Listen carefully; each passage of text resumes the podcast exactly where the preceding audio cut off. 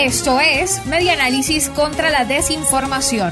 Compartimos noticias verdaderas y desmentimos las falsas. Reconstruyendo la información para la democracia. 56% de los hogares monaguenses emplea el trueque para conseguir alimentos. El poder adquisitivo de la familia venezolana ha disminuido considerablemente en los últimos años.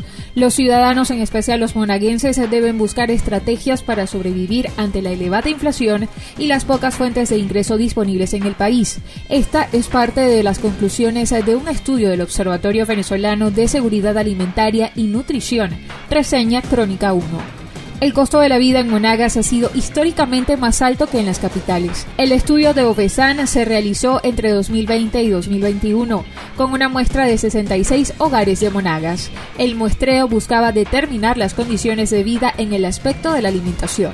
Según el estudio, el 91% de los miembros de los hogares que fueron encuestados precisan que no les alcanza el dinero para comprar los alimentos necesarios. En total, 41% de las familias reporta falta de alimentos básicos en sus hogares.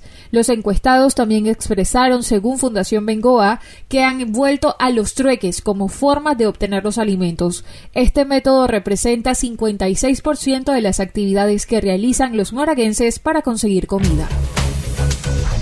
Esto fue Media Análisis contra la Desinformación. Síguenos en nuestras redes sociales, en Twitter e Instagram en arroba medianálisis y nuestra página web medianálisis.org.